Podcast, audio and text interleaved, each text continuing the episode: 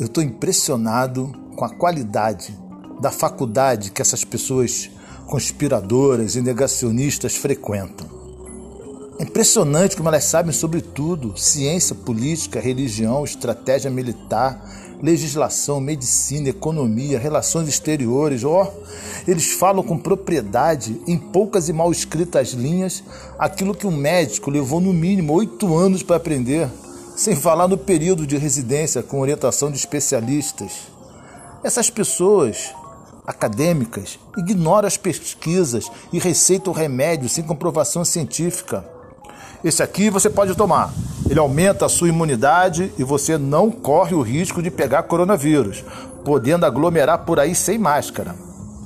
Mas, doutor, esse remédio é um vermífugo contra infestação de piolhos, parasitas e ácaros.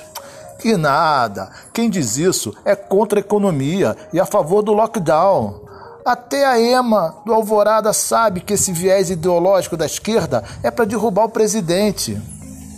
E por falar no presidente, ele é honoris causa dessa faculdade, é um mestre, doutor, figura expoente, um mito em forma humana, detentor da maior honraria da academia.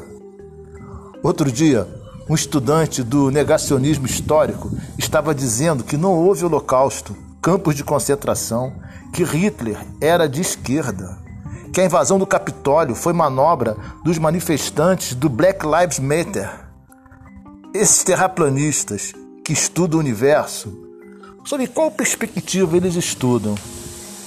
Levando em consideração o nível intelectual dos fiéis e o interesse financeiro dos pastores, que apacentam as ovelhas sobre a vara da ignorância, o estudo na faculdade sobre o universo é que ele é uma criação do demônio, que Deus, o sapateiro de equino, tenta, com toda a sua ira, fazer uma meia sola uma troça para que o homenzinho continue a enriquecer trepado no lombo do oprimido.